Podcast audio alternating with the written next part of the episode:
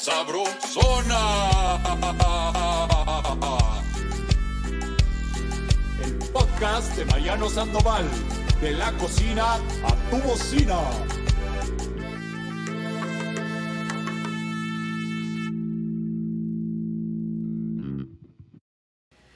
Caray, mis sabrolivers, estamos con una estrella gigante de Puerto Vallarta. Y cuéntanos el chisme, mijo. Ándale. ¿Cómo fue que llegaste a la cocina, mi Mau? Bueno, pues yo empecé, pues yo estaba estudiando sistemas computacionales en, en, Guadalajara, nada que ver con la gastronomía. Y por el hecho de vivir solo y empezarme a cocinar, pues empecé a ver programas de, de cocina y me empezó a gustar y me empezó a llamar la, la, la, atención cada vez más.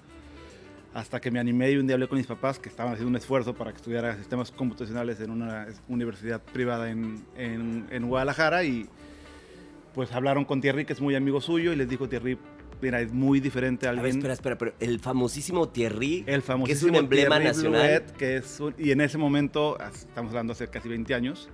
El chef de café de los artistas. El chef de café de los artistas. No me he dado cuenta, pero ya son casi 20 años, wow. este, les dijo a mis papás, que son muy, muy amigos, les dijo, oye, mándamelo porque es muy di di diferente que te guste cocinar en casa a, a que quieras ser cocinero, dediques, ¿no? Ya. Claro. Digo, los cocineros ya nos dimos cuenta que sí son dos mundos diferentes. Y estuve con él dos años haciendo prácticas y pues así.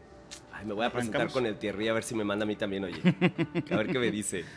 Oye, a ver, te tenemos a ti que eres eh, un referente de la cocina vallartense. Ahora platícanos tú, todos tenemos estrellas uh -huh. de lo que es esta cocina, pero qué mejor que tú le cuentes a la Chavi cuál es la cocina, la gastronomía de esta región. Mira, lo maravilloso de Vallarta es que tenemos mar. Hoy, hoy estuvieron en el mar, está, tenemos una bahía hermosa, pero aparte tenemos montaña, ¿no? Entonces tenemos una diversidad de productos grandísima. Este, entonces Vallarta, aunque hay unos excelentes mariscos, no es solamente mariscos, hay también muy buenos productos este, de montaña, muy buenos este, vegetales, entonces hay una, una, una di diversidad, diversidad uh -huh. muy padre. Este, y aquí en Vallarta, pues bueno, puedes comer eh, en un restaurante muy casual o puedes comer en un fine dining, fine dining es espectacular sí. y los dos son muy ricos, muy buenos, entonces como que tenemos un poquito de todo y pues disfrutamos, ¿no? Caray, creo que justo eso es lo que encontramos en Vallarta que lo hace tan especial y único, esos matices en pocos sitios. Y además de eso, a ver, te voy a poner una pregunta muy difícil. ¿Estás preparado? Sí, Esto es más, es un reto. ¿Estás listo para el reto? listo, listo para el reto top 5 de los platillos más importantes y representativos de Vallarta. De Vallarta. Ahora, Mau. Okay. Top 5. Este, el pescado embarazado, que es un, un pescado que lo venden en, en, la playa, que extrae un adobo y lo venden, es un pescado que está literal llama por eso pescado sí. embarazado. Es pescado zarandeado. Este... O sea, ¿es, es un pescado, eh, son sinónimos? No, no, ya fue mi segundo, perdón, mi segundo okay. día pescado zarandeado. El ceviche Vallarta, que es un ceviche con pescado molido, uh -huh. que también es, es, es, muy, muy rico. Este, para mí, aunque no es un platillo emblemático de Vallarta, siento que en Vallarta hay muy buenos tacos al pastor. Y yo soy taquero, ah, bien. taquero, taquero. Entonces el taco al pastor para mí es, es, es espectacular. Está dentro de ese top, este, de esa lista de éxitos lista, de popularidad. Sí. Y yo creo que para mí el aguachile de Vallarta es muy, muy rico. O sea, el aguachile de Vallarta es mi... Probamos uno en coleguita sí, y maestros, la ¿eh? Es muy bueno el, el, el, aguachile acá. Es un aguachile picoso, pero pues, yo siempre soy también... Soy muy malo para el picante, pero el aguachile siempre lo pido en, en todos lados. Si sirviéramos Puerto Vallarta en una mesa, ¿qué sabores encontraríamos? Como te comentaba, mucho sabor de mar, definitivamente sí, mucho sabor de, de mar, muchos adobos. Este, adobos, exacto, chiles secos. Chiles secos, este, muchos adobos, pero también mucha frescura, porque tenemos mucho, mucho producto de, de, de la, de la montaña. Este, especias. Especias, este,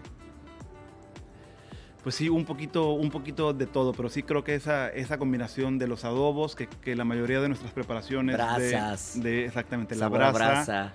Hay un restaurante, por ejemplo, este, que tiene el mejor zarandeado de la región pa, para mí. Pone a la Chavi en contexto. A ver, ¿qué es el zarandeado? ¿Esta técnica cuál es? El zarandeado es una técnica de hacer el pescado que se abre. Este, pero lo dejas con, con la, con la piel, con, las escamas para que proteja un poquito la, la carne. Haces un adobo, digo, hay mil recetas para el ¿De adobo de, de, de zarandeado con chiles secos, con especies. Yo al mío le pongo un poquito de, de canela, por Ajá. ejemplo. Uh, qué Este, rico. y lo zarandeas, o sea, lo pones en una, en una, en una red, en una malla, Ajá. Y en, a la leña y lo zarandeas en, el, en la leña. Que Entonces, es menearlo, ¿no? menearlo, ¿no? O sea, Como primero de, de- de un lado y al final lo, del otro. Entonces Oh, este, queda el pescado Distinto al embarazado que está en una vara. En, un- en una vara, sí, y ese es al, al grill ta- también, a la leña, al carbón, pero ese es embarazado, el otro es zarandeado. Ahora, vamos a hablar de alguien que tú quieres mucho. ¿A qué sabe Iku? ¿A qué sabe IQ? IQ sabe a. IQ, sabe a México, IQ sabe a esfuerzo, este, a mucha pa- pasión. Este, somos dos chefs en, en IQ, está Josué, mi socio y yo. Y pues creo que cada uno tenemos una manera de cocinar muy distinta. Entonces IQ tiene esa mezcla de los dos que nos complementamos muy, muy chido. Este, Cocina de autor. Cocina de, de- de autor. Hacemos la comida mexicana a nuestra manera, como nos gusta comerla. Es comida Este, artesanal, también es un, es un taller en el que se teje hilo por hilo, ¿no? Sí, exa- exactamente. Lo que, lo que nos gusta hacer a nosotros es, pues, no sé, agarrar tal vez un platillo, como digo, no lo, no lo probaron ayer, pero un tamal. Ejemplo, Siempre tenemos algún tamal en el, en el, en el, en el menú. Y pues yo cuando estaba chiquito el tamal siempre se me hacía muy seco. Entonces mi Sí. mamá me lo bañaba de salsa. Me ponía muchísima salsa arriba de los tamales. Yo también formo que- parte de ese club.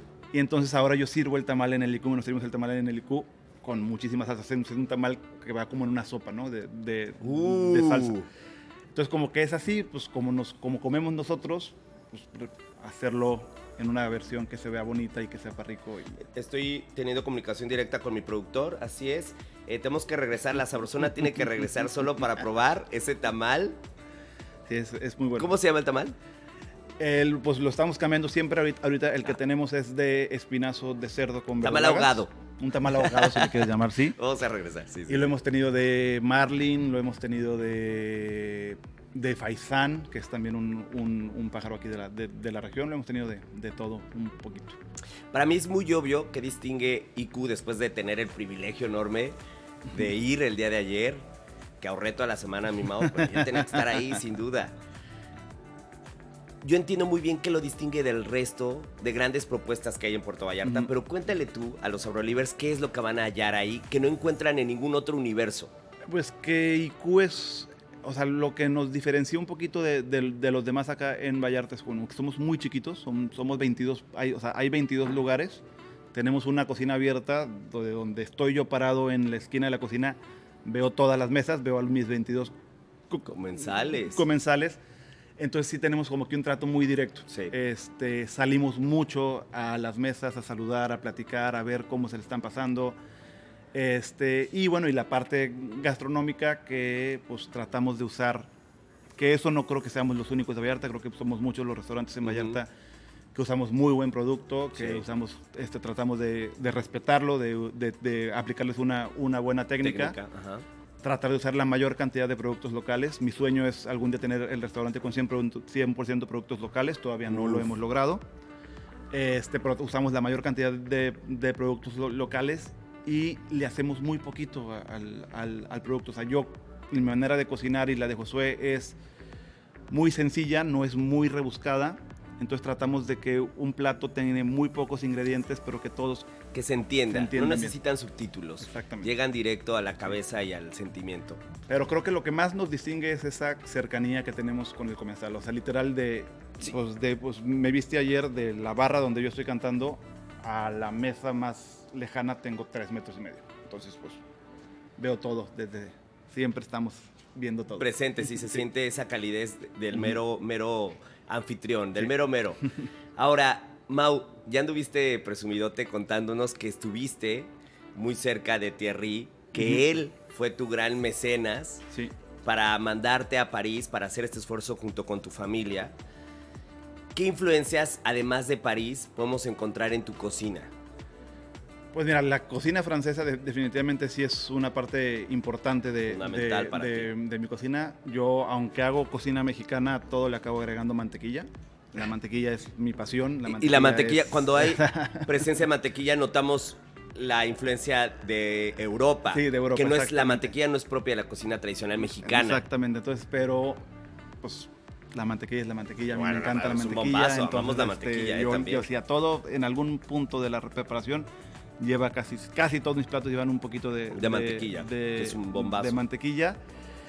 Este, pero entonces, además de la cocina francesa y obviamente la mexicana, sí creo que algo, algún otro cosa que influen- influencie mis platillos, bueno, nuestros platillos, Ay, pues creo que los, los recuerdos, podría decir así. los- Sí. Los, recuerdos de. De tu abuela, de, pues, de- Thierry, de también puede todo. ser. O sea, o el recuerdo de algún viaje que comiste algo y en alguna parte del mundo, bueno, o alguna parte de México, y te acuerdas Vallarta. de ese sabor.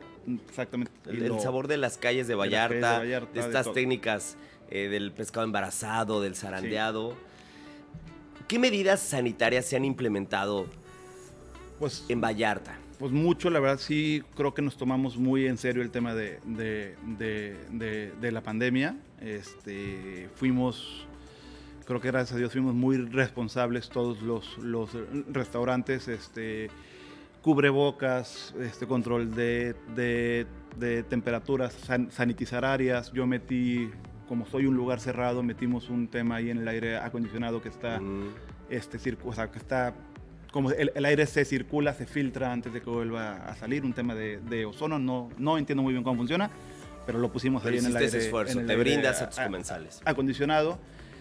Y sí, pues este, creo que sí fue un, o sea, sí, sí fue un esfuerzo generalizado de toda Ujú. la comunidad gastronómica y hotelera acá en Vallarta de, pues de sí respetar, respetar lo que, lo que estaba pasando y ser responsables, ¿no? Con, Y literal se respira, Mau. sí. El día de ayer que estábamos ahí pasando la bomba, yo me sentí cobijado, eh, con total certidumbre, disfrutando, pasándola increíble. Así es que mil gracias a No. ti y a todos los socios, a todo el esfuerzo que hace Puerto Vallarta para que No, pues, estemos en las mejores condiciones. Y ahora, este fin de semana, en estos días, Vallarta se convierte en el faro de la gastronomía nacional e internacional. Andan bien, sácale punta, ¿eh? ya lo noté.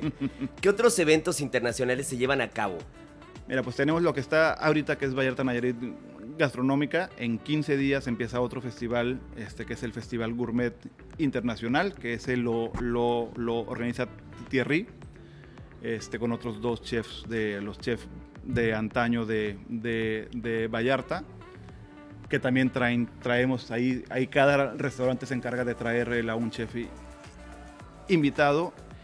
Hay otro que es muy padre que se llama Restaurant Week, que todos los restaurantes que participamos ponemos un menú este, ¿Especial? especial de tres tiempos a un precio súper eh, económico y está mucho Ay, más Papi, enfocado ¿cuándo como es para... Voy a regresar. Ese generalmente es en, en mayo, este año por tema de la pandemia fue ahora en, en mayo. octubre, Ahora, pero generalmente es en mayo. Este hay un festival de el zarandeado y, y de la raicilla. No. Ese también vale la pena. Uf. Y pues aparte en la vida diaria Ya en Vallarta. contente, ¿eh? Que no hay tantos ahorros. Ya tranquilízate. En la vida diaria también hay muchas opciones. como- Claro, como- sin duda. Siempre es una fiesta Vallarta. Para terminar, hablaste de productos locales y de buscar que formen parte al 100% de tu cocina, que es muy valioso. Simplemente con el esfuerzo ya hay que aplaudirlo. ¿Por qué tienes esta, este, este compromiso? Porque creo que la sustentabilidad y la trazabilidad de los, de los productos tiene que ser, o sea, tiene que ser algo que todos los cocineros nos enfoquemos en eso. Este, yo una vez estuve en una plática del chef Diego Hernández de, de Corazón de, de Tierra, de hecho en el festival que está ahora de Vallarta Nayarit Gastronómica de hace dos años, y él habló mucho sobre la sustentabilidad y la trazabilidad, y él traía cada producto que traía, sabía cuándo había sido cosechado, y la verdad me, me, me apasionó. Dije, wow, o sea, sí es cierto, o sea, deben- tenemos que conocer a los productores, tenemos que conocer de dónde viene lo que estamos sirviendo, cómo lo han tratado, cómo lo han este, cosechado. Y pues sí creo que es súper importante este, pues tratar de, de usar y de cuidar el producto local. Y también nosotros en, en IQ tenemos una cava de, de 100% vino mexicano Eso. Entonces también bueno, no hay vino Bien. mexicano de Vallarta, no tenemos vino local aquí en Vallarta, pero pues usamos vino mexicano 100%, 100% porque también creo que es súper importante apoyar a los, a los productores Nacionales. nacionales, ¿no? Entonces, este... y San Juanito estaba ayer. San Juanito estaba ayer. Rifándosela. Muy, bueno. muy, muy, muy buen vino. Te iba a dejar De ir, mi. Mau, pero la tía Memelas me mandó un mensajito y me dice, por favor, que le cuentes la diferencia entre sustentabilidad y trazabilidad. ¿Qué podemos entender por ambos? Sí que muy rajarito, muy sencillo, pero entender la diferencia. Bueno, ¿A qué te refieres cuando hablamos de estos dos términos? Un producto sustentable es un producto que se puede sostener por sí solo, ¿no? Como dice este, de manera evidente. de manera ¿no? evidente. Y la trazabilidad es que tú puedas tener, pues como, como que puedas tener una trazabilidad de, de dónde viene tu producto. O sea, que tú puedas reconocer de dónde Esa está línea. viniendo ese producto, esa línea de... de Hasta de que llega a la mesa. Exactamente. Entonces creo que sí es súper, sí es, o sea, las dos son muy importantes. Es mucho más fácil ser sustentable que ser, o sea, tener productos sustentables a tener productos con trazabilidad. Es mucho más fácil tener productos su- sustentables Sustentables. porque no necesariamente tienes que saber de dónde viene al 100%, sino puedes conocer la conocer de dónde viene, pero no tal vez no lo, o sea, no estás tan metido. Este, pero la trazabilidad también es, es o sea, sí, significa tener total certeza, Certeza, de dónde estás parado de y dónde frente a qué estás parado y reconocer Sí. cada uno de los personajes que logró levantar y entregarte eso que y está frente a que, ti. y que muchas veces o sea, tenemos algo tan sencillo como un jitomate que lo vemos todos los días, pero pues es algo, es, es un producto que alguien recogió con la mano, ¿no? Sí. Entonces, este, entender como que atrás de cualquier Reconocer producto esa mano. hay un, hay un trabajo, de- atrás de todo producto hay un, hay un trabajo y conocerlo es es súper importante. Ahorita estamos, estoy con unos amigos empezando a hacer una, una, apenas estamos en las primeras pláticas, vamos a empezar una pequeña cooperativa para tratar, ahorita solamente para, para, para nuestras casas, tratar de ir con productores locales y juntarnos un grupo de, de familias y tener cada semana nuestra, nuestra canasta de productos locales, ¿no? Y que cada semana nos den pues, lo, que, lo que sacaron y nosotros basar nuestros menús de casa en lo que nos dieron los productores, ¿no? Entonces, estar, este es un, pro- es un proyecto que mi hermano hace en, en Guadalajara este, y lo queremos replicar acá porque creo que está súper chido, pues que también en la casa tengamos productos, este, no nada más en los, en los restaurantes, sino también en casa.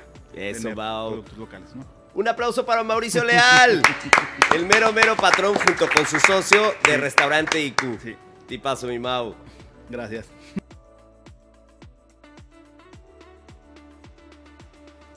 Caray, estoy muy emocionado.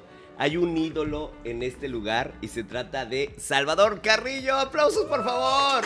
¡Ah! Tienes muchos fans. O sea, todo el bueno, mundo gracias. habla de ti porque eres una gran promesa, una realidad ya.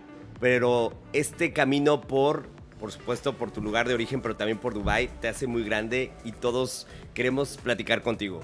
Chava, ¿cómo estás? Todo muy bien, muchas gracias, gracias por la invitación y espero que lo que hablen sean puras cosas buenas. Sin duda. A ver, la tienda grande es ya tu restaurante. Así es. Cuéntale a la Chavi, a los Abrolivers, qué es la tienda grande. La tienda grande es un restaurante que abrimos el pasado febrero, 14 de febrero. Como les digo a todos, no por Día del Amor y la Amistad, sino porque es un homenaje que yo hago a mis abuelos. Fue el día de su matrimonio y es su aniversario. Entonces, esta tienda grande nace como un homenaje que yo hago a las personas, a las mujeres que me enseñaron cocina. El menú está basado en ellas y aparte Ixtapa, que es el lugar donde crecí, y este lugar, este edificio, que es la tienda, la primera tienda que existió, quise adoptar el nombre, quise adoptar el concepto y crear un restaurante alrededor de ello. ¡Wow! Chava, hablaste de mujeres. ¿Qué mujeres? Mi madre, mis cuatro abuelas, cuatro porque mi bisabuela aún vive. Tengo. ¿En serio? Claro, todavía sigue ahí. es- le encanta el tequila, va al restaurante. ¡No! Se la pasa la señora ahí. Ah, qué locura. Ok, ok, me queda claro. Es también de la tienda grande, sí sé que es uno de los lugares más vanguardistas de, de este panorama. Cuéntanos sobre eso, Chava. Siempre he estado en contra de que digan que somos lo, lo más de algo, porque a pesar de que me encanta, ¿Te sientes halagado? sí, me siento halagado, pero siento que todos somos diferentes. Así Mm. que la tienda grande somos diferentes, somos creativos, somos cocina mexicana y me encanta utilizar todas estas experiencias que he tenido, estas técnicas eh, internacionales que he conocido y que sé hacer, hacerlas en nuestra cocina y enseñarlo y transmitirlo a todos nuestros comensales. Hablaste de cuatro mujeres fundamentales en tu vida y en, además en tu labor como gastrónomo. ¿Qué otras inspiraciones encuentras en tu carrera, en tu cocina? Creo que cada momento, cada persona con la que cruzo camino me está enseñando algo. Sean estudiantes, sean comensales, sean cualquier cliente, proveedor o inclusive familia y amigos. Siempre hay algo que eh, quieren transmitir. A pesar de que no estamos en misma carrera, a pesar de que no estamos en el mismo momento o área geográfica, al momento de cruzarnos, de cruzar palabra, de cruzar este momento, ese algo que ellos les apasiona, a mí me apasiona la gente apasionada y, y, me hace seguir siendo este, esta persona creativa que creo que soy.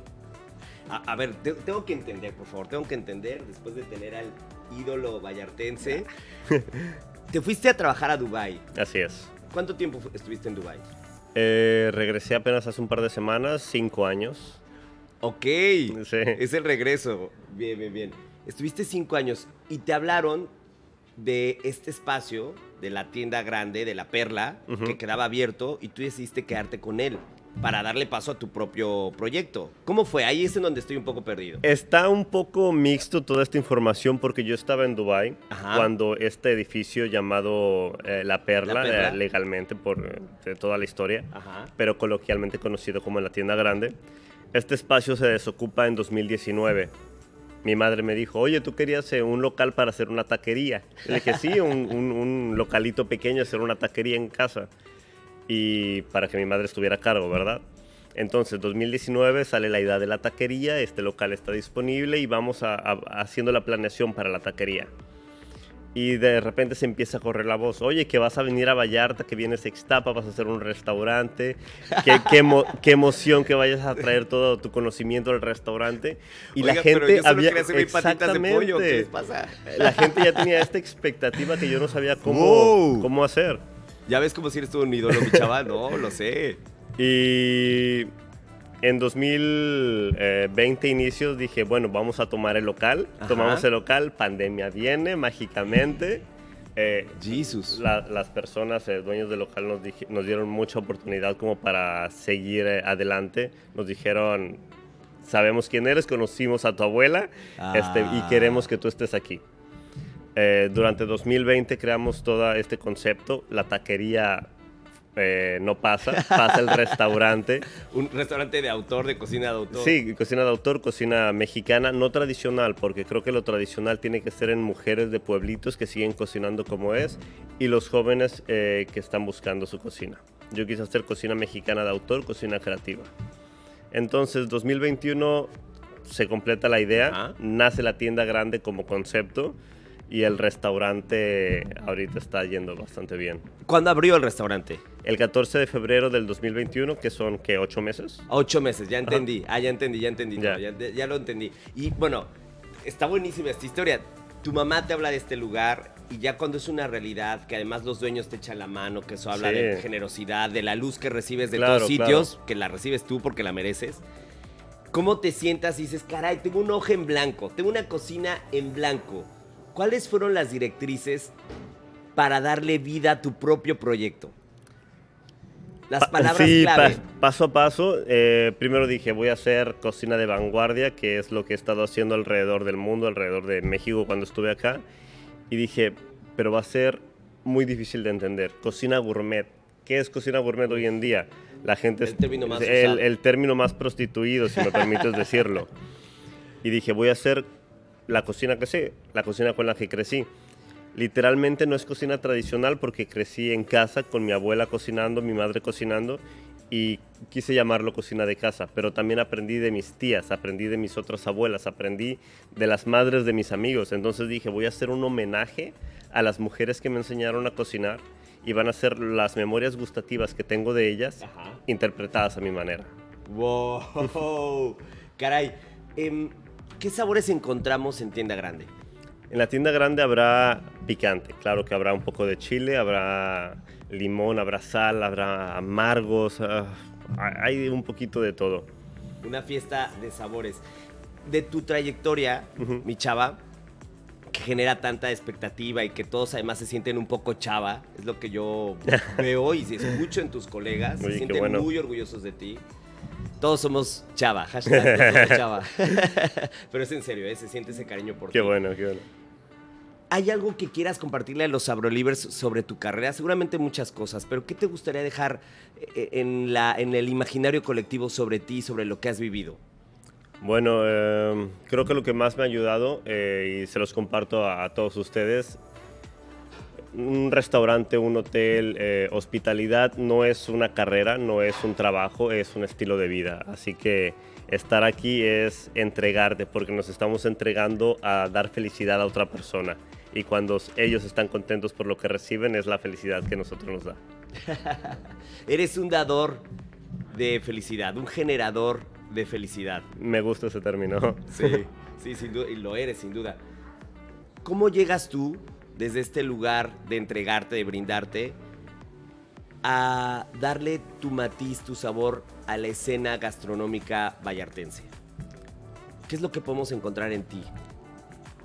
Ah, Vallarta tiene mucho que dar, somos una mezcla pluricultural de muchas generaciones que han pasado. Tristemente quiero decir que no hay una cocina tradicional vallartense, pero felizmente quiero decir que es una combinación de personas que han pisado mis tierras. Eh, encontramos inclusive si nos vamos a históricamente hablando, hay platillos de personajes filipinos que han vivido aquí, hay personas que han venido de África también y encontramos sabores en playa que son pescados, unos eh, ahumados, carbones que están buenísimos. Sí, se habla mucho de la cocina en México, de la influencia evidentemente española, que es eh, parte de columna vertebral también. Se hablan de sabores, pero casi no se refieren a la influencia asiática, a la influencia africana. Eh, hablabas de los filipinos. Y es un, para mí, escucharlo de ti es un aplauso enorme porque justo se olvidan esos temas, ¿no? Sí, se, olvidan porque la gente no está acostumbrada a escucharlos. Eh, nos vamos con lo básico de cocina española, sí, pero ¿qué trajeron los españoles?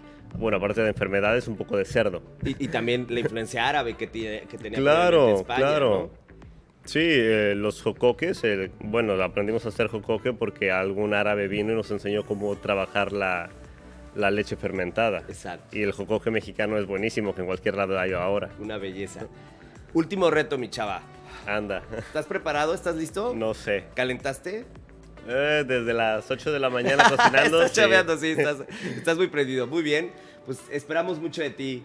Chava, tienes todo, todo, todas nuestras expectativas. Porque el último reto es que nos digas a los Abrolivers qué sabores se encuentran en Vallarta. En Vallarta, los sabores que van a encontrar y de los cuales estoy muy orgulloso es el pescado con limón. En muchas preparaciones, pero pescado y limón está fabuloso. Si, vienen a Vallarta van a ver... es que me pongo muy cachondillo. sí, no, no. van a llegar a Vallarta, van a estar tomándose una cerveza en la playa y van a, van a ver a un señor con un pescado en vara, que es un pescado embarazado, lo llaman acá, pasando por ahí. No le tengan miedo, cómprenlo, ese pescado que ya está asado, gotas de limón y nada más, está buenísimo. ¡Ay, eso! ¡Aplausos! Bien, reto superado. Gracias. Eso, mi chava.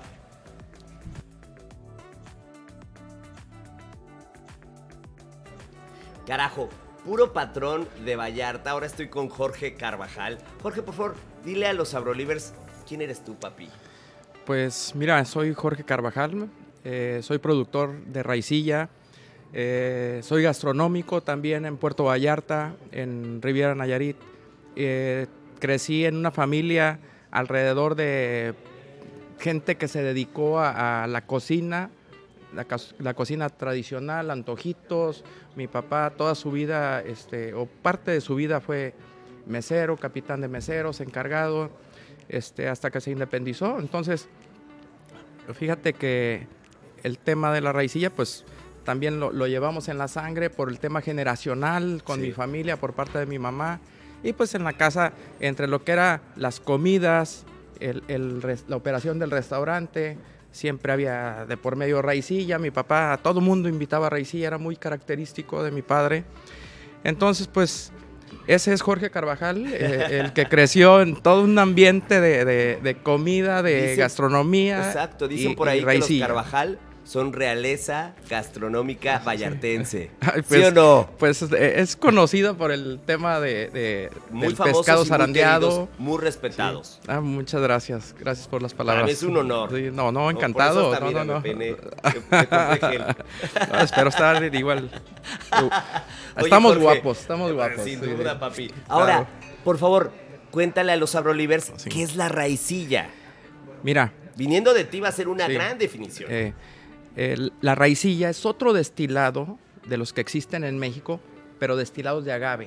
¿sí? Exacto. Existen cuatro destilados de agave con denominación de origen. ¿sí? El principal, el tequila, el mezcal, el bacanora y la raicilla. ¿sí? Hay otros destilados que, que la materia prima se asimila al, al agave, Al agave. Pero, pero no, es, no es de agave, es el sotol. Sí. ¿sí? Pero hay otros destilados de agave que no tienen denominación de origen. ¿sí? O sea, hay, hay otros todavía que, como el comiteco de Chiapas, que se deriva de- del, del- del agave, el destilado de, de agave del Enequén, que es- está en la península de Yucatán, está para acá a las, los linderos de Jalisco y Colima, la Tusca, que también es de otro derivado de, de- de destilado del agave. Entonces, es de la diversidad de agaves que, que hay en México. De ahí surge otro destilado que se llama raicilla. ¿sí? Pero que únicamente se produce en la región del- de la franja de, las, de la Sierra de Jalisco Ajá. y de la costa de Jalisco. Ahí está. Y un sí, municipio colado, el Valle de Banderas, Nayarit, pero pues nuestro vecino aquí. Justo es la duda existencial Sí. que se percibe. ¿Cuál sería la diferencia entre la raicilla de costa y la raicilla de sierra? Principalmente la materia prima. Ah, ok. ¿sí? La sierra utiliza tres variedades de agave. Ajá. Maximiliana, que es el agave principal con- que más se, se utiliza para la producción, el Inaquidens Ajá. y el Valenciana. Es la- la Tres, sí. Y En, en- en la costa utilizamos el Angustifolia jau, el Rodacanta y otros que, que no tienen un estudio taxonómico dif- definido y que pues de manera regional le llamamos eh, Chico Aguiar y Cenizo. quedó clarísimo. Sí. ¿Cuál sería la identidad de la raicilla de Puerto Vallarta? Eh, mira, de las historias que, que se tratan es que la raicilla viene de, de- se comenzó a producir en donde había zonas mineras. Aquí arribita de Vallarta está el Cuale. El Cuale fue una zona minera muy explotada hace siglos. Entonces se entiende que toda esta parte, toda la franja del Pacífico está inundado de agaves. Toda la franja del Pacífico de México, desde el norte hasta el sur, Sí. hay agaves. Entonces donde hay agave, había el- la explotación del mismo. Sí. Sí. Y de ahí se producía alguna bebida que, que embriagaba a nuestros ancestros, ya fuera de la época eh, pre- Prehispánica. prehispánica o post La este, colonización. con la co- con la conquista. Entonces, en esta zona, te- que te digo, al, al ser una área de colonización y de explotación minera, comenzó a haber también destilación de, de algún agave. Sí. Entonces, posteriormente se, se adopta el nombre de raicilla. Hay Mm. teorías que vienen, que el nombre se adquiere por la, ver, la, evasión al tributo a la corona. ¿sí? Ándale. Siendo que en aquel entonces tenía el nombre de vino mezcal. Entonces, pues Para no yo- pagar lana, yo muy ingenioso, pues no Le quiero pagar, le cambio el nombre y evito la... me cae re bien, esos que le saca la vuelta, oye. Se parecen Oye, a mí. to- Todavía en la actualidad hay muchos sí. Ay, el rey Sí. está parado ahí. No sé por qué pensé en él. pues bien, entonces, eh, Puerto Vallarta estaba rodeado aquí de zonas donde se producía raicilla, pero Puerto Vallarta siempre ha sido la zona de comercio más importante de esta zona de la costa. Buenísimo. Sí. Antes no había carreteras, entonces se bajaba la, la raicilla del- de las costas de acá, de este lado, de, de la parte de- del cual, de las zonas mineras, ¿sí? Te hablo de hace o siglos o muchas décadas. Entonces, se traían embarcaciones, ¿sí? De vela o se traían mulas, solamente. No había carretera. eh, ya en una época que comienza Puerto Vallarta a tener desarrollo y todavía antes de que hubiera carretera, se seguía trayendo raicilla por, por eh, embarcaciones. Buenísimo. Y Puerto Vallarta sigue siendo el, el punto principal de comercio. En Nayarit era la otra, el lugar de tráfico de, de trasiego para lo que era la raicilla, en sus damajuanas, en sus garrafones de damajuana, y pues de ahí a moverlo para otras ciudades. Entonces, Vallarta adopta mu- muy en, en- de manera familiar, porque en aquel entonces eran distribuciones, llegó Raicilla, entonces iban a las tiendas grandes, bueno, pues vaya la redundancia aquí con Salvador que se acaba de ir, eh, a los almacenes y a comprar su litrito, sus dos litros de raicilla, ¿sí? Entonces, Vallarta has- ha tenido mucho arraigo y mucha familiaridad con la raicilla, ¿sí? Y hoy por hoy, Puerto Vallarta ser un, un lugar de destino gastronómico, un lugar de, de- de destino turístico tan atractivo para los nacionales y para el mundo, pues bueno, se convierte en una vitrina para la raicilla también Claro. dentro de la gastronomía. Sí. Sí, hoy por hoy viene, viene bastante turismo y pregunta por la raicilla. Por- es famosa y Sí. quieren conocerla.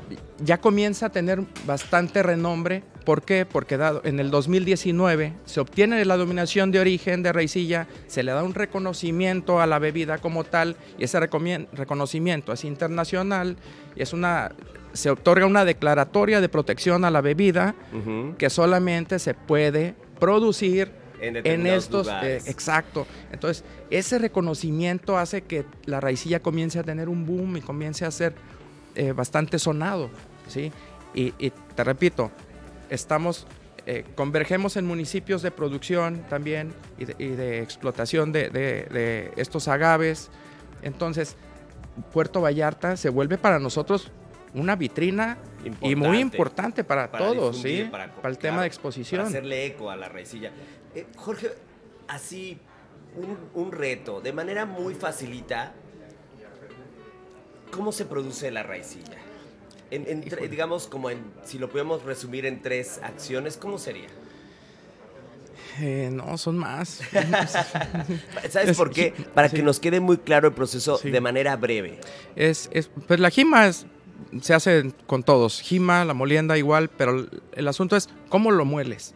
¿Cómo haces? Nosotros le llamamos majado. El majado es depositar las piñas en una canoa y a romperle las fibras. Ok. Destruir, destruir, destruir, destruir. Se deposita en pilas, pilas de mampostería. eh, se, con- se mantiene el ciclo de fermentación ahí, fermentación totalmente natural, espontánea, sin, sin inducción de levadura, sin acelerantes. Entonces, que cumpla su proceso de fermentación tal cual lo que es el agave ya cocido. Cumple su proceso de fermentación, se lleva a destilar. Nosotros aplicamos dos destilaciones, pero lo interesante aquí con nosotros, y que es otra distinción, la raicilla de la costa se destila en alambiques de tipo filipino, Ah. porque hace cuatro siglos Sí. llegó una influencia asiática a las costas del sur de Jalisco, adoptamos ese mecanismo de destilación, que en aquel entonces eran ollas de barro abajo, se sellaban con un madero grande, un trozo de madero grande, y arriba de ese madero otro madero hueco que se sigue utilizando, y arriba otra vasija como enfriador. Entonces hacía el método de condensación. Hoy por hoy, de, hace cuatro siglos, utilizamos el mismo mecanismo de, de destilación. Nada más que ¿qué cambiamos ahora? Cambiamos un caso de cobre abajo para calentar y un caso de cobre arriba para generar la condensación de caída de agua fría. ¿Sí? Entonces, ese método de destilación y todo lo que te comento Ajá. son procesos muy artesanales, son, son procesos de tradición que seguimos manteniendo. Entonces, eso es un- eh, son cu- cuatro o cinco pasos que te platiqué No. así muy rápidos. Como, como patrón, lo haces como patrón. A ver, ando muy prendido porque sé que eres el Pues, rockstar vente, de la raicilla. préndete. Es lo que te iba a decir. Sí. Eso, pre- Salud. Tranquilízate, Jorge, ya te pusiste bien loco. Oye, Jorge, a ver, justo. Imagínate que es la primera vez que voy a probar la raicilla. Sí. Cuéntame cómo tengo que hacerlo.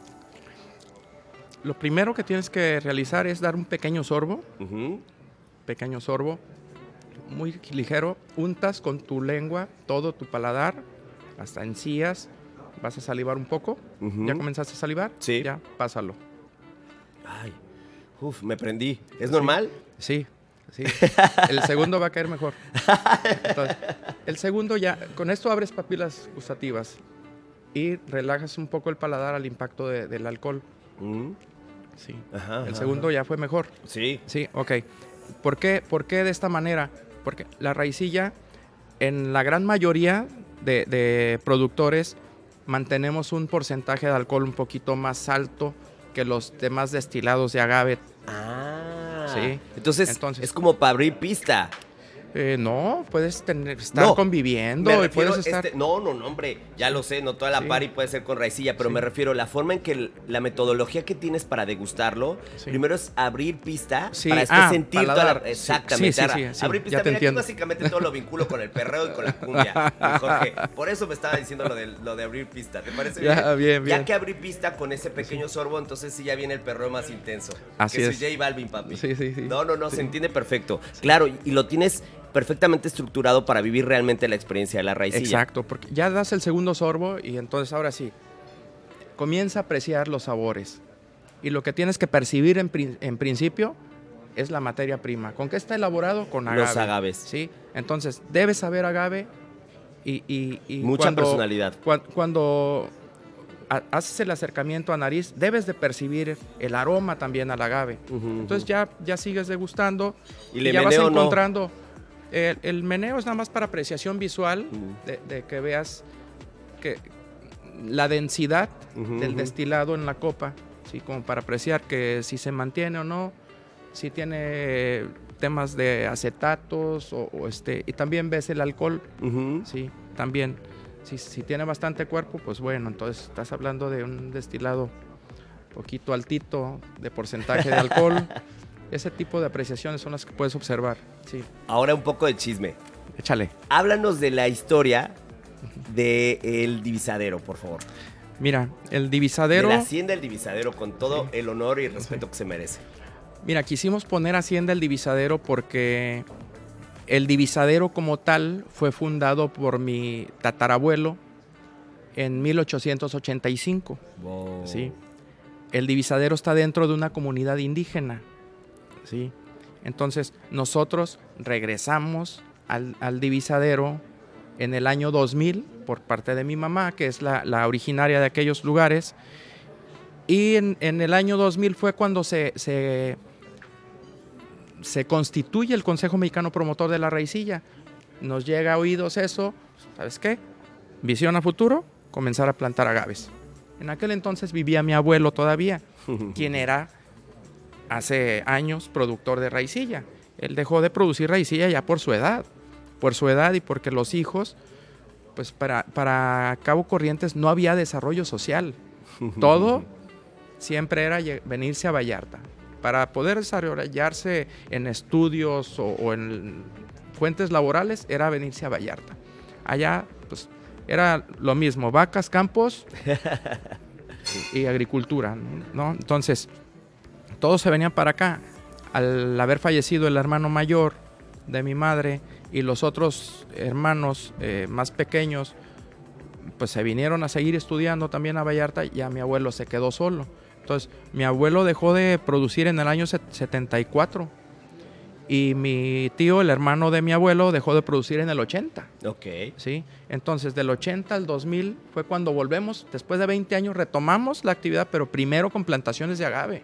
Bo- sí, Sí, primero había que Primero plantar. plantaciones de agave. Claro. Y, y los agaves que había en los predios de allá, de, de- de aquellos terruños de con mi abuelo, pues fue lo primero con lo que comenzamos a retomar la actividad para hacer las primeras destilaciones, ya las primeras pruebas, porque fueron pruebas, en el año 2007. Oh. Entonces, de 2000 a 2007, en 2007 comenzamos a hacer las primeras pruebas, pero de los agaves que ya estaban en el campo, Exacto. no los claro. que plantamos, No, no, no. no, los que plantamos. Ajá.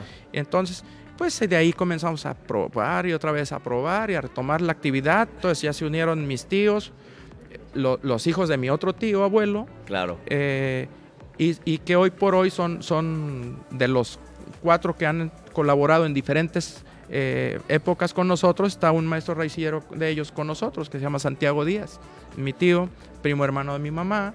Y pues es de quienes he estado aprendiendo yo todo este tema de la raicilla. Y así ha sido nuestra historia. No, hombre. Jorge, vamos de tiempo justos, pero no quiero dejar de hacerte dos preguntas, así es que para que tú lances al público lo que, lo que tú te mereces, ¿va? Entonces las hacemos muy breves. ¿Te parece la respuesta? Claro.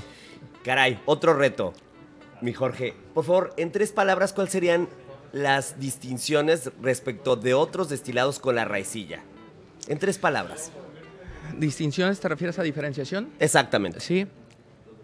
Es la materia prima, los procesos, ¿sí? los procesos y las herramientas con que se elabora. Así de fácil, porque lo dice Jorge Carvajal. porque así es. es, la realidad, sí. Y por último, ¿qué reconocimientos nacionales e internacionales tiene Hacienda El Divisadero? Pues eh, del año 2013 fuimos invitados a, Dardo, ¿sí? que es, eh, era un concurso nacional que se realizaba en 2014, 2013 y 2014 fuimos eh, galardonados con medalla de oro y medalla de plata.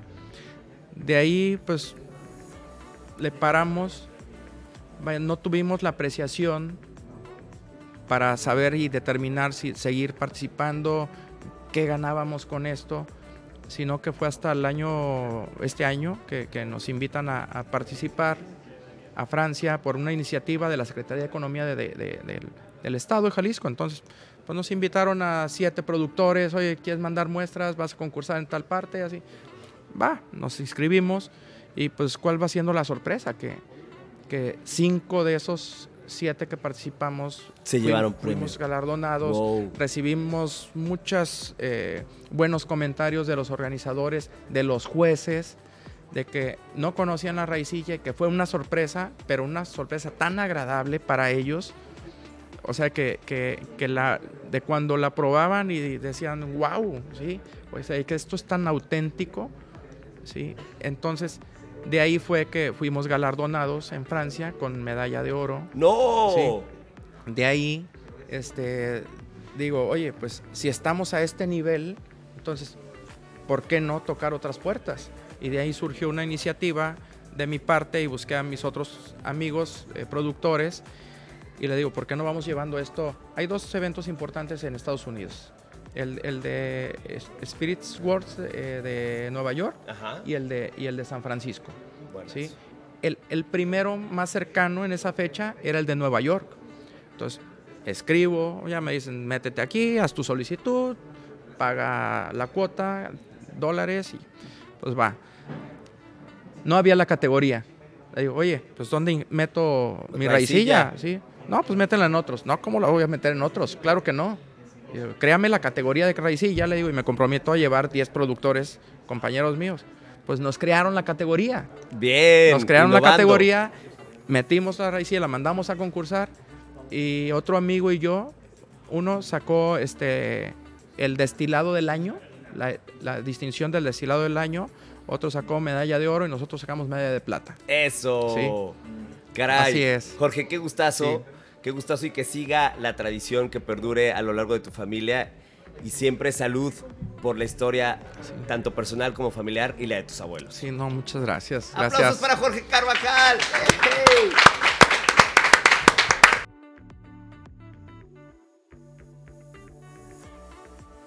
Caray, Eduardo Sánchez, patrón de Raicilla, un verdadero patrón. Raicilla de Sierra. Sí, totalmente. Cuéntale a la Chavi ¿Cuál es esa raicilla de sierra? Bueno, pues la raicilla sierra es totalmente diferente a la raicilla costa por sus, sus diferentes agaves, diferentes maguey. En, sí nosotros usamos el agave maximiliana, la, gente lo conoce como lechuguilla del cerro. El 80% de la lechuguilla es orgánica. Entonces eso nos ayuda mucho a, hacer bebidas orgánicas que la gente, pues eso impacta, la cosa orgánica impacta en estos momentos, ¿sí?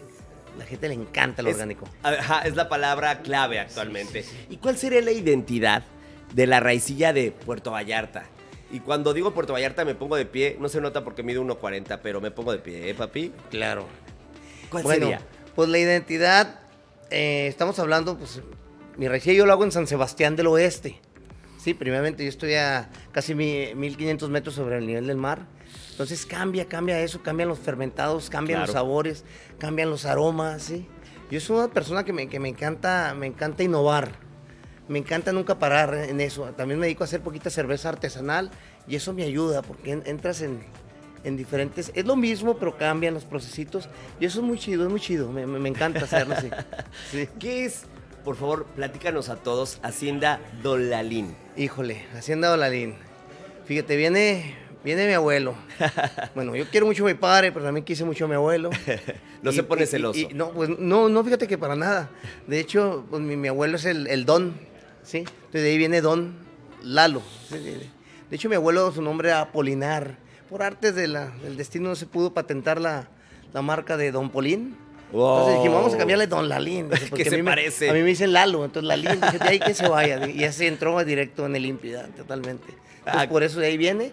Y tenemos una pequeña destilería artesanal en, en San Sebastián del Oeste. Sí, le llamamos el Puente del Progreso, cerca de la estancia de Landeros. Eh, y es muy bonito, estamos en medio de la Sierra Madre y está excelente, excelente. Otro clima, ¿eh? Ah, me Otro emociona, clima. me emociona escucharte. Sí, sí, otro clima. ¿Cuál sería el proceso para crear tu raicilla? Híjole, aquí entra mucho lo ancestral, entra mucho lo artesanal, porque es, muy lindo, es muy lindo ver tus fermentos en, en- en barricas de madera, ¿sí? Es muy bonito también lo, lo- lo- lo- más sofisticado como el acero inoxidable, porque el acero in- inoxidable hay mucha inocuidad, Sí. hay mucha limpieza. Claro. Y esto se trata, esto es química. Entonces aquí, aquí no podemos tener dos, dos familias trabajando bacterias y levaduras en, en- en el mismo contenedor. Claro Entonces entre, entre- eh, tienes que tener la mejor inocuidad Claro. posible. Es, es muy importante. Y desde tu perspectiva, ¿cómo degustar esta historia familiar? Hacienda Dolalín. ¿Cómo le entramos a la raicilla de sierra? Mira, pues primeramente hay que, hay que olerlo, hay ¿eh? que Por olerlo, hay que olerlo, hay que sentirlo. Simplemente es como un, como un buen vino, hay que, hay, que, hay que darle un sorbito y, y sentirlo, dejarlo en tu boca, darle vueltitas, saborearlo, sentir los sabores, ¿sí? Después del el, el- primer trago, pues lógico, es la primera impresión, es la que cuenta. Es, ¿Sabes la importancia de la raicilla? Que en su totalidad es orgánica. Jamás, jamás vas a tener una cruda. Fíjate, y las borracheras de la... ¡Eso! ¡Aplausos! Eh, La borrachera de la- Hacienda Dolalín. Hacienda Dolalín. La borrachera de la raicilla es, es muy bonita, es muy simpático. Eh, De veras, de veras, tú- siempre, mira, nos juntamos todos porque degustamos de la sierra y de la costa y, so- y somos una familia, todos los, los raicilleros. De hecho, ayer hubo una, una buena borrachera porque fue la, la junta del consejo de la raicilla, por ahí, y ya ves que siempre, pues hay que echarle. hay que echarle, sí, sí, No, sí. pues que me echen ahí tres cajas, oye. Yes. En el camión me voy a regresar con la Hacienda Dolalín. ¿Qué momentos nos puedes compartir sobre la historia de la hacienda familiar, de la hacienda Don Lalín? Mira, mi abuelo fue originario de Zacatecas. En Zacatecas, pues, se- es famoso el, el mezcal zacatecano. Entonces, desde muy chavo yo siempre fueron las historias del mezcal, más que del tequila, siempre las historias del mezcal. Eh, a mí me tocó nacer en, en- en- yo soy originario de Chihuahua. ¿sí? Sí. De Delicia, Chihuahua. de- Pero tengo ya aquí cerca de 18 años, aquí en la, en la Sierra Madre. Entonces, al, al- al escuchar al abuelo, el mezcal, mezcal, creces con, con eso, creces con eso del mezcal. Claro, De repente, en la, ju- en la juventud. uno pues, más que de la familia. Pero siempre como que te desviaste al mezcal. Entonces, lo traes, lo traes. Y Sí. mira, gracias a Dios, pues incursioné en esto y pues me ha ido bien, me ha ido bien, ahí vamos. Se te ve feliz, Sí, sí, tenemos un- Eduardo. un, negocito en, la, en, en medio de la sierra. No eres bien humilde, Madre. mi Lalo, no que negocito, eres un mero No, campeón. cállate la boca. En medio- de la sierra. Y fíjate, tenemos suerte porque nos llevan turismo extranjero. Porque el pueblito San Sebastián del Oeste es un pueblo mágico. Entonces suben turismo extranjero y paran ahí y se les enseña el proceso y pues ya eh, está dándose a conocer muy bien la raicilla. Ahora, échate un chisme bien bueno. Cuéntanos cómo fue que la denominación de origen impulsó a la raicilla. Híjole, estuvo, estuvo tremendo eso, estuvo Eso. tremendo. De hecho, me acuerdo que estábamos en la, la Cámara de Comercio en Guadalajara cuando entregaron la, La el- denominación, la el- denominación de origen y, la determinación. y fue medio, medio duro porque por ahí estaban los, los, el- los tequileros también, ¿verdad? estaban los del Consejo Regular del Tequila, pues, pues porque estaba el, el gobernador del estado. En eso que dice, dice el gobernador, bueno, pues ahorita tenemos el rey y la reina. Sí, ok. La reina, eh, la reina del maridaje, que es la raicilla. Entonces, ah, fue un impacto fuerte. Pero no dejan de ser, son dos destilados total. Pues es el mismo proceso, pero cambian totalmente los sabores. En lugar de, estar enojados, deberíamos estar unidos. Sí, porque tenemos algo, algo orgánico aquí en, el estado de Jalisco, que es la raicilla. Claro, claro. ¿Y cómo ha crecido el proyecto desde eh, los inicios de la producción hasta ahora? No, no, pues muchísimo. Ahorita, ahorita ya se oye. Estamos hablando de 5 o 6 años atrás. Éramos un grupito chiquito de raicilleros de 20, 25. Ahorita somos cerca de 200. ¡Wow! está creciendo muchísimo por la denominación de origen. Anteriormente eh, no cobraban por entrar al, al, consejo, por ser miembro. Ahora ya, ya cuesta Fíjate, la gente quiere, yo creo que le cueste para entrar, porque antes no costaba y no entraba. pues siempre, papi, claro, la fiesta a la tardea que quieres entrar a la que cobra. Pero ahorita, por ejemplo, ya, ya ser parte del Consejo del Raicilla, pues es algo ya grande. Sin duda. Es algo está creciendo mucho, entonces todo el mundo quiere estar entrar en esta industria. Claro, claro. ¿Y qué reconocimientos ha tenido Hacienda Don Lalín? Mira, yo casi... Presúmenos, ándale. Yo casi he sido muy, muy... Me he estado un poco calladito en ese aspecto no he mandado mucho mi reicilla concursos, a lo mejor porque tengo mucho trabajo en la hacienda, pero me tocó mandar uno a, Francia y ganamos medalla de oro. ¡Wow! Te fuiste con la de oro. No es que no había de platino.